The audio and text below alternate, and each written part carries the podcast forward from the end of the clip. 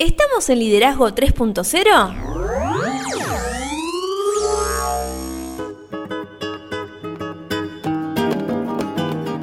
Bienvenidos a Liderazgo 3.0, un espacio que crece día a día y analizamos un tema poco trabajado como lo es el liderazgo. Quienes conformamos este espacio entendemos que el liderazgo es un concepto que cambia vidas y lo hacemos con el fin de agregarles valor a ustedes, nuestros oyentes. Nos pueden encontrar en las redes sociales, estamos en Instagram como liderazgo 3-0, también en Facebook como 3.0 liderazgo, estamos en YouTube, nuestro canal se llama liderazgo 3.0, suscríbanse y activen la campanita para que les lleguen las notificaciones y también tenemos nuestra web que es www.liderazgo30.com.ar. Mi nombre es Beto S y quien me acompaña como siempre es Lorena Jesús. ¿Cómo estás Lorena? Excelente, Beto. ¿Vos cómo estás? que muy bien, otra bueno. gran semana. Gran semana. Ya casi se termina este año. Sí, ya estamos. Ya estamos, ahí. Poco y nada Increíble. nos queda. Episodio número 31. Wow. En el día de ayer salió en YouTube eh, la mm, entrevista que hicimos con Pablo Palma. Así es. En formato podcast tuvo una gran Qué repercusión. bueno. Me alegra mucho. Y la verdad es que fue. Ya estamos hablando para la entrevista de enero. Así es. Vamos a ver, todavía no vamos a decir nada. Otra cosa que sí podemos llegar a confirmar en este momento, faltando creo que este y dos podcasts más, que por votación en nuestras redes sociales vamos a empezar la segunda temporada el lunes 11 de enero. Me gustó. Nos tomamos un lunes de descanso, entre Bien. comillas, Sí, para planificar, para organizarnos, para encarar el año. pero nuestras redes van a seguir estando activas, así que Así comuníquense con nosotros. Nuestra web seguramente va a tener más contenido. Así que comencemos. Para el próximo año se vienen las entrevistas. Seguimos conociendo más sobre el liderazgo en diferentes contextos. Totalmente. Está. Eso está. Bien, perfecto. Me gusta, Entrevistas, me gusta. Soy- podcast, todo Soy confirmado. muy fanática de escuchar historias. O sea, y- historias verídicas de personas como, como Además vos y estamos yo, teniendo que- muy buenas entrevistas. La verdad que sí. Muy buenas. Sí, personas muy interesantes.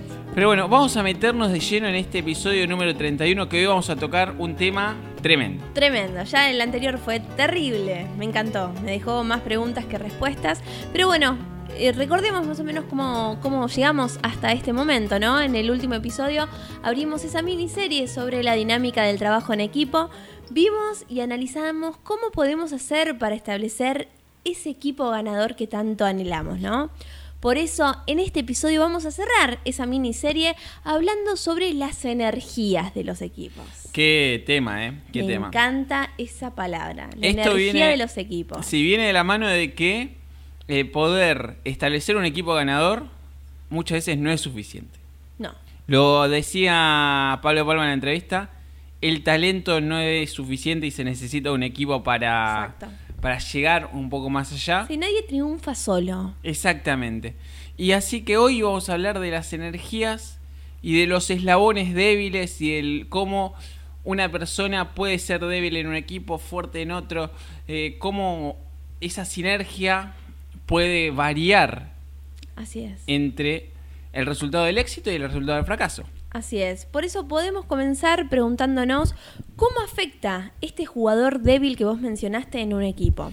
Para esto debemos entender que cuando se trata del trabajo en equipo en primera instancia, no todos se unirán a la travesía, no todos nos van a seguir. Así es, lo que vamos a hacer, eh, vamos a dividir los jugadores débiles a esas personas en tres columnas. Vamos a encolumnarnos en tres porque las situaciones son muy diferentes de las tres, Claro. pero que al final terminan en, en lo mismo, que es, terminan siendo jugadores débiles de nuestro equipo. Estas que no todos se unirán a la travesía son algunas personas que simplemente no tienen ganas de ir con nosotros hacia donde nosotros vamos.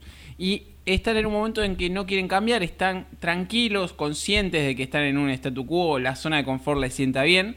Y todo lo que podemos hacer por este tipo de personas es agradecerles su contribución y seguir nuestro camino hacia ese crecimiento que nosotros buscamos día a día. Así es. En esa segunda columna que vos mencionaste podemos decir que no todos deberían unirse a esa travesía que nosotros proponemos. Sí, acá te quiero mencionar, voy a hablar de nosotros armando un equipo y de la persona y de nosotros cuando nos vienen a buscar de, Claro. de otro equipo. Porque hay que buscar las dos facetas. Claro. En la primera faceta hay que entender que otras personas no deberían sumarse al equipo por cuestiones de agenda. Eh, es decir, hay personas, me ha pasado de que me vinieron a buscar a mí de la persona para que me sume a un equipo y que yo simplemente no lo no acepté porque yo sabía que no le podía da- brindar la energía que ese equipo necesitaba. Claro. Entonces nosotros como líderes tenemos que entender de que muchas veces decir no es sano. Entonces, hay que entender que muchas personas a veces tienen otros planes y el lugar al que se están dirigiendo no es, no es el más conveniente para ellos. Entonces, nuestra visión no va a ser la que ellos están buscando en este momento.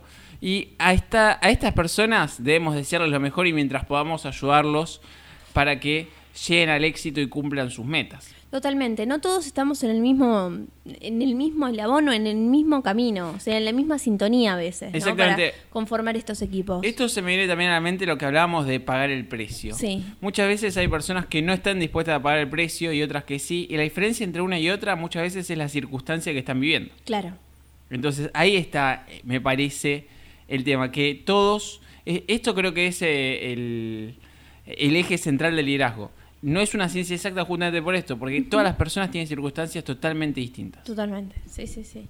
Y bueno, en la tercera columna podemos decir que no todos pueden unirse a esa travesía. Esto es porque hay personas que simplemente no tienen la capacidad para unirse, quizás no tienen los conocimientos, capaz que tienen la actitud, pero no le va a alcanzar. Claro. Y es probable que no sean capaces de mantener el ritmo del equipo que armemos, ni de ayudar al grupo para que alcance una meta. Entonces lo que lo- vamos a hacer es vamos a poner a una persona en un lugar muy incómodo Sí, y la realidad es que vamos a hacer de que el equipo se resienta. Y a estas personas son las que se convertirán en los eslabones más débiles de nuestro equipo. claro. Pero ¿cómo podemos hacer o qué podemos hacer precisamente con estos heladones más débiles del equipo? Y te diría que tenemos dos opciones. O los entrenamos, Sí. invertimos muchísima energía y todo Sí, lo que tiempo y demás. Y recursos sobre todo, o los, los cambiamos. Porque hay que entender que alguien que es un eslabón débil en nuestro equipo puede llegar a ser una estrella en otro equipo. Claro. Porque no estamos diciendo que alguien no es capaz. Es como siempre decimos en el liderazgo situacional, que si nosotros, por ejemplo, hablamos de educación, comunicación, quizás entre nosotros serías eh, la que llevaría la campana en ese momento serías vos. Si hablamos quizás de planificación o de manejo de tiempo, de recursos o administración, por decir algo, quizás sería yo. Pero no es una cuestión de quién es que alguien no esté capacitado, simplemente que hay personas que tienen mayores fortalezas en diferentes áreas. Claro. Acá estamos hablando desde la óptica mirada desde un tercero, ¿no? De sacarlo. Pero uno se puede sacar de un equipo considerándose un eslabón débil por más que tenga la capacidad para desarrollar cualquier tarea. Yo te diría- Pero en ese equipo no funciona. Al darse cuenta, ¿se puede ir? Yo te diría que uno nunca debería llegar a ese punto, porque de un principio nunca tendría que entrar a ese equipo. Claro. A ver, si a mí alguien viene, por ejemplo, eh, viene Pablo Palma Sí. y me dice, necesito responder un montón de demandas, dame una mano.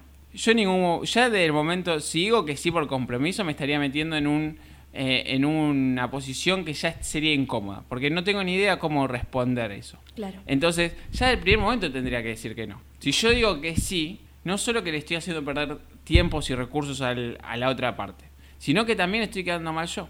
Entonces, estamos per- eh, lo que esta- lograríamos es que tendríamos que pagar monedas y perderíamos Claro. confianza, influencia y un es montón un de desgaste cuestiones. de energía, podríamos decir. Totalmente, totalmente. Por eso vamos a analizar lo que es el impacto de un eslabón débil. Y si somos los líderes del equipo no podemos evitar lidiar con eslabones débiles, nos va a tocar sí o sí. Claro. Y por eso podríamos ver algunas cosas que pueden llegar a suceder cuando un eslabón débil permanece en el equipo. Bien, en primera instancia podríamos decir que los miembros más fuertes de ese equipo identifican a los más débiles. Esto siempre pasa porque si hay personas fuertes en un equipo siempre van a saber quiénes no están desempeñándose a nivel del resto. Claro. Esto es muy simple. Eh, el ejemplo recién de, que yo daba de mm, responder eh, demandas, por ejemplo. Si Pablo Pablo me pone en una reunión con todos abogados, todos se van a dar cuenta enseguida de que yo soy el eslabón más débil. Porque Sí. van a hablar una terminología que yo no voy a poder manejar Claro. y mi cara me va a delatar. Exacto, exacto. Tu corporidad se va, va a reflejar lo que no comprendes. Exactamente. Sí, sí, Simplemente es eso. También podríamos decir que los miembros más fuertes deben ayudar a los más débiles. Así es, porque muchas veces eh, se pueden, una persona puede hacer dos cosas cuando tiene un eslabón débil al lado. O puede ignorar a la persona y hacer que el equipo sufra, porque nadie va a hacer lo que esa persona está destinada a hacer, entonces el equipo va a, va a siempre faltar algo. O lo podemos ayudar y hacer que el equipo sea más exitoso. Si somos compañeros de equipo van a brindar o brindaremos nuestra ayuda, pero hay que entender de que hay ciertas cosas que pueden pasar. Así es. También podríamos decir que los miembros más fuertes quedan resentidos con el más débil. Así es, porque a nadie le gusta perder o quedarse atrás constantemente a causa de la misma persona. Claro. De hecho, ya nos pasa cuando alguien pregunta dos, nos pregunta dos veces lo mismo en un intervalo de cinco minutos. Sí, ya, nuestro humor cambia. Sí, esa, esa fam- famosa pregunta ya me lo preguntaste. Y Exactamente. ya te lo respondí. Entonces a nadie le va, eh, todos nos vamos a resentir y vamos a empezar a perder el foco de lo que realmente estamos haciendo. Bien, y en este contexto los miembros más fuertes se van convirtiendo en menos eficaces. Así es, porque eh, básicamente lo que está pasando es que si nosotros hacemos el trabajo de los más débiles, Sí, vamos a arrastrar la carga de otro, entonces vamos a tener que hacer nuestro trabajo y el del otro. Entonces sí. vamos a tener menos tiempo para destinarle a cada cosa, menos energía para destinar a cada cosa, y esto puede suponer en, eh, poner en riesgo el desempeño que nosotros estemos trayendo, y claramente el que sufre va- al final es el equipo. Claro, totalmente. También podríamos decir que los miembros más fuertes cuestionan la capacidad de los líderes. Así es, porque cuando un líder permite que un eslabón débil permanezca en el equipo, los miembros forzados a compensar el trabajo de la persona débil, como decía recién, comienzan a dudar del coraje y discernimiento del líder. Ese discernimiento que a veces, ¿cuántas veces no dijimos, no, no le digas eso porque me da cosa? O cómo, cómo lo voy a sacar del equipo si tiene una familia atrás? Claro. O, o- o cómo voy a romper esta relación si va a sufrir. Hay veces que... Si van esquivando la situación, digamos, con, Eh, con diferentes. Exactamente. Y debemos saber lo siguiente, si otras personas del equipo toman decisiones por nosotros porque no estamos dispuestos o somos incapaces de tomarlas, entonces nuestro liderazgo va a correr peligro y no estamos sirviendo al equipo de la mejor manera. Y cuanto más diferencia exista entre las aptitudes de los que mejor se desempeñan y los que se desempeñan menos, mayor va a ser el perjuicio para el equipo. Claro. Y no solo eso, la fuerza y el movimiento del equipo pueden compensar el eslabón débil por algún momento. Pero no para siempre, porque en algún momento se va a poner en jaque el liderazgo, va, nosotros nos van a cambiar de liderazgo, o la gente va a empezar a renunciar a nuestro liderazgo. Exacto. Que pasa muchísimo, muchas veces yo lo he dicho, las personas no renuncian a los equipos, renuncian a los líderes. Sí. Y si nuestro equipo tiene un eslabón que no puede o no quiere elevarse al nivel del grupo y ya hicimos todo lo que estaba a nuestro alcance para ayudarlo a mejorar, entonces debemos hacer algo al respecto y muchas veces decir adiós es crecer. Claro, es que creo que existe un nivel de tolerancia de las personas. Por ahí, si están, eh, si tienen que, que dar una mano y, y- y establecer un sobreexceso de energía, lo hacen, pero llega hasta un punto, no, no, no continúan. digamos. Totalmente, llega un momento en el cual vos decís, pero pará, yo tengo que hacer esto, esto, esto y esto. Y hay cuatro personas ahí que Están tranquilamente se podrían encargar de hacer esto, entonces me están tomando el pelo. Entonces ahí es donde el equipo se empieza a resentir y eventualmente el liderazgo se va a poner en jaque. Porque como siempre decimos, todo sube o, o cae por el liderazgo. Exacto. Pero ¿cómo desarrollamos una energía positiva en el equipo? Acá creo que esta fue una gran pregunta que estuvimos debatiendo antes de grabar. Porque complementar a los compañeros de equipo se antepone a competir con ellos. Sí. Siempre sean dos cosas en una. eh, ¿Qué palabra la competencia, Exactamente, no? competencia y cooperación son dos Exacto. cosas que deberíamos tener en cuenta. No hay nada de malo en las competencias. El problema existe cuando los líderes terminan compitiendo en contra de sus propios compañeros Claro. de su propio equipo. Entonces, en ambientes laborales laudables coexisten la competencia y el trabajo en equipo. Y el problema es saber cuándo es apropiado uno y cuándo es apropiado el otro. Porque no tenemos que caer en eso de, bueno, yo soy el líder, aunque tenga solo la posición en este momento. Y cualquier idea, yo sé que el que está al lado mío es muy superior en muchísimos aspectos a mí. Cualquier idea que tiene esa persona, yo le voy a poner trabas y le voy a decir que no.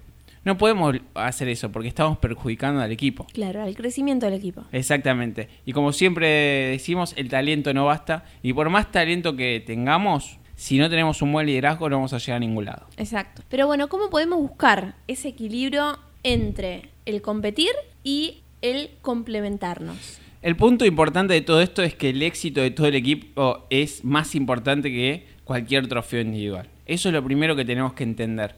Entonces, yo creo que la competencia muchas veces eh, va a sacar lo mejor de los integrantes, pero hay un límite. Bien, ahora les vamos a proponer que todos juntos analicemos algunas recomendaciones que seleccionamos para este episodio.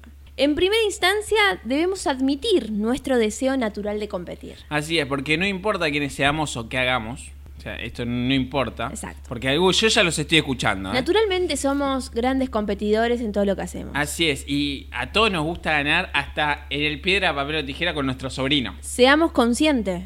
O sea, pasa eso.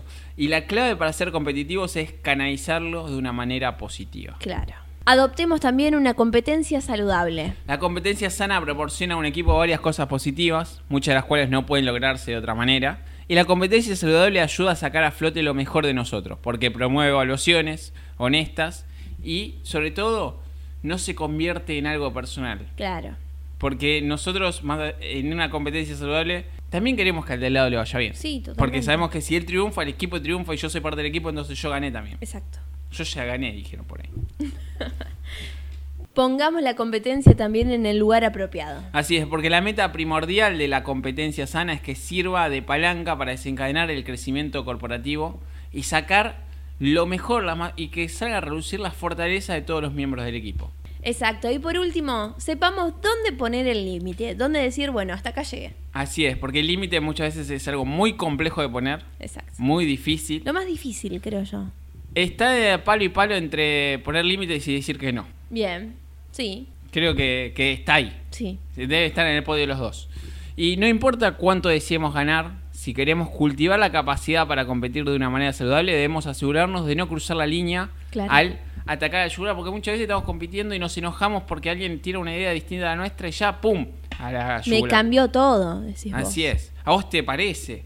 Y la verdad es que si lo logramos, o mejor dicho, si hacemos esto de atacar al yugular, vamos a lograr que se alejen de nosotros. Claro. Y vamos a quedar solos. Solo, Básicamente van la gente va a renunciar a nuestro liderazgo. Nos brindamos a la soledad. Y te digo que el tipo de vínculo que se desarrolla cuando se compite juntos no se deshace fácilmente. Se genera un respeto tan profundo por cada uno de ellos que inclusive cuando se abren y van por distintos caminos y son parte de diferentes equipos, continúa brindándose confianza e influencia mutua constantemente. Es lo que pensaba. ¿Está bien alentar al otro en esa competencia saludable? Totalmente, sí. Bien. Porque sos parte del mismo equipo. Exacto. Pero bueno, ¿cómo podemos aprovechar la creatividad del equipo? Te diría que tenemos que asegurarnos de que la mejor idea siempre triunfe. Claro. Y las ideas son el impulso vital de un equipo. Y en esto te puedo decir que las buenas ideas son demasiado importantes para un equipo. Y los grandes equipos tienen personas en todas partes de la estructura que producen grandes ideas. De esa manera es como llegan a ser grandes esos equipos. ¿Le puedo hacer una consulta íntima? Dígame. ¿A dónde le surgen las buenas ideas a usted? Y a mí me... dependiendo. Ay, no se ponga nervioso. No, para nada. Tiendo a tener en lugares muy insólitos. Desde el baño cuando me estoy bañando hasta cuando estoy viendo una serie o estoy escuchando música o estoy caminando o inclusive me ha pasado. Estoy trabajando en algo y algo que dijo alguien en esa parte generó una idea en otro en otro contexto de mi vida. ¿Y a usted en qué momento se le surge la idea? Generalmente cuando estoy intercambiando alguna conversación con las personas. Ahí es, es una lluvia de ideas que... que- Sí, que- pero que eso es normal. Eh, pero cuando está sola no, no tiene ideas, no piensa. Sí, sí, sí, también, sí, sola también. Pero generalmente las buenas ideas salen así a partir de la conversación, de, de ideas que pueden tener otros y ya exploto. O sea, me tirás un- una pelotita, una, una bolita y yo te hago una pelota de fútbol. sí. Bueno, bien, Así. me parece interesante. Yo le diría que los líderes que ayudan para que las buenas ideas emerjan generan lo que el equipo más va a necesitar. Y lo hacen a través de la sinergia que producen entre sus compañeros y de esta manera claramente se desarrolla una influencia tal en ellos que cuando estamos presentes como líderes hacen que todo el equipo sea más eficiente. Yo me quedé con la pregunta, ¿eh? me gustaría que, que esta semana lo pregunte en, en las redes sociales. ¿Cuál? ¿Cuál era la pregunta? ¿Dónde le surgen las ideas a las personas? Perfecto. ¿En qué contexto? Perfecto. Porque he escuchado que hay gente que se inspira en el baño, hay gente que se inspira en la oscuridad. Espere que anoto. Sería muy interesante saber en qué lugar o en qué momento, en qué contexto la gente se, se inspira para sus proyectos. ¿Dónde les surgen las ideas? Sería. Así es. Perfecto. ¿Podríamos pedirle una ayuda a, a quienes estuvieron en nuestro en liderazgo entrevista? Sí, sí. Para que también haga esta consulta en sus Sí, redes. estaría bueno. Sí, sí. Así que ya los estamos como comprometiendo, comprometiendo a todos. así es. Pero bueno, también me pregunto, ¿qué es lo que conduce a las mejores ideas? Para hacer que la mejor idea gane, primero se deben generar muchas que sean buenas y después claramente trabajar para hacerlas mejor. Claro. Y yo creo que nos podríamos preguntar, ¿cómo logran eso los líderes de equipo? ¿Y cómo hacen para ayudar al equipo a desarrollar las mejores ideas? ¿Qué te parece si siguen el siguiente patrón que traemos hoy? A ver, dale. Primero, los líderes del equipo escuchan todas las ideas. Así es, porque descubrir las mejores ideas comienza teniendo una mente receptiva, dispuesta a escucharlas a todas. Escucharlas a todas significa hasta a la persona que más odiamos, a nuestro némesis. Y a veces tienen las mejores ideas. Sí, totalmente. Y nosotros en general cuando alguien dice algo, que alguien que no nos cae bien dice algo, directamente lo descartamos. ¿Está bien robar una idea? ¿Robar es malo? Tomar prestado me parece que sí. Lo hemos hablado ¿Tomar con prestado y adaptarlo o tomar totalmente y, hacerlo como... Es que yo con creo... el Arqui sí, con el Arqui lo, hemos consultado. Yo creo que ninguna idea se puede robar. Porque, por empezar, uno lo que transmite a un papel, una idea que transmite al papel, es imposible que uno pueda transmitir a un papel el 100% de lo que pasa en su cerebro. Claro. Y cuando nosotros robamos, si usted quiere tomar la palabra robar, robamos una idea, cómo nuestro cerebro interpreta esa idea es totalmente distinta a cómo la interpretó la otra parte. Claro. Y no solo que nos está faltando lo que la otra parte no pudo poner el papel, sino que también estamos trastocando lo que dice el papel por nuestra interpretación más lo que nuestra cabeza genera. Entonces ya no es la misma idea. Exacto. Bien, los líderes del equipo nunca se conforman con una sola idea. Así es, porque una idea nunca es suficiente, la variedad de ellas nos hacen más fuertes y si las personas son receptivas a las ideas y las opciones, pueden seguir creciendo, innovando y sobre todo mejorando día a día. Exacto, también los líderes del equipo buscan ideas en lugares inusuales. Esto es lo que hablábamos recién. Es, creo que la mejor pregunta sería, ¿en qué lugar inusual tenés ideas? Me gustó. Porque bueno, lo que decíamos, mientras leemos el diario, cuando miramos la televisión, eh, si deseamos encontrar buenas ideas, las tenemos que buscar. Sos el estilo Homero Simpson, ¿viste? Cuando quería crear inventos. Sí, totalmente. Algo así. Los líderes del equipo no dejan que su personalidad opaque el propósito. Esto viene de la mano directamente de lo que decíamos del némesis. No debemos permitir que la personalidad de alguien con quien trabajemos haga que perdamos de vista el propósito mayor, que consiste en añadirle valor al equipo y hacerlo avanzar. Los líderes del equipo protegen a las personas creativas y a sus ideas. Porque una idea nueva es delicada y le digo que puede ser aniquilada por una expresión de desprecio o por un simple bostezo porque alguien quizás no estaba aburrido, sino que no durmió, estaba con resaca. Totalmente. Y puede ser apuñalada hasta la muerte por una broma o por una mirada con el ceño fruncido. Entonces, estas ideas las tenemos que, a las personas creativas en realidad las tenemos que proteger a capa y espada. Así es. Y por último, los líderes del equipo no toman el rechazo personalmente. Porque cuando nuestras ideas no sean bien recibidas por otros, hagamos lo mejor para no tomarlo como algo personal. Claro. Porque si podemos dejar de competir para enfocar nuestra energía en el proceso creativo, lo que vamos a lograr es abrir una puerta para que las personas alrededor nuestro puedan llevar su creatividad al siguiente nivel. Y yo le puedo decir que ser un líder alentador y liderar no consiste en que todo se haga a nuestra manera, sino que se trata de ganar respeto e influenciar a nuestros compañeros para hacer que todo el equipo gane. No tenemos que ganar a cualquier costo. Y descubrir que mientras escucho que una vez más ya nos están rajando. Nos vamos. Ya nos vamos. Si dejamos que la mejor idea gane, vamos a ganar amigos e influenciaremos a las personas que nos rodean. Sí, eh, me pasó de estar en, equipos donde mm, eran muy productivos en, esto de, generar ideas y mm, si bien no, no se vivía como una competencia, pero por ahí hoy analizándolo, sí, porque todos estábamos enfocados a tener buenas ideas. O sea, que, cada uno tenga una propuesta y que sea brillante esa propuesta. Y, y el aprendizaje que se generó en ese equipo fue tan interesante, tan interesante que creo que más de uno se va a llevar todo ese conocimiento a otros contextos, en, en otros equipos a futuro. Totalmente. Y creo que es algo muy importante también entender que las personas que nos rodean están a nuestro lado casi, le diría, circunstancialmente. Sí. El equipo que tenemos hoy, dentro de 10 años, no va a existir o es muy poco probable que exista.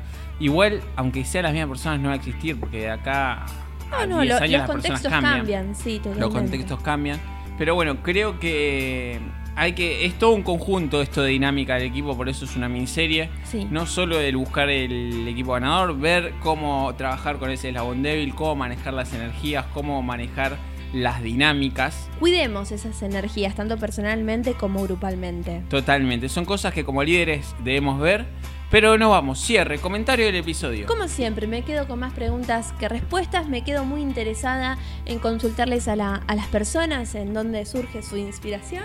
Y bueno, eh, espero el- la próxima. ¿Va a haber una próxima miniserie? Sí, así es. Eh, vamos a abrir, ya lo hemos dicho, me parece que usted no presta tanta Ya atención. estoy Lo- acostumbrada, igual. Lo dijimos en el último episodio. Próximo episodio vamos a arrancar una miniserie sobre planificación, dividido en dos.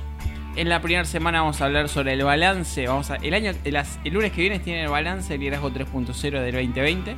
Y el otro lunes van a poder enterarse de lo que le depara al liderazgo 3.0 para el 2021.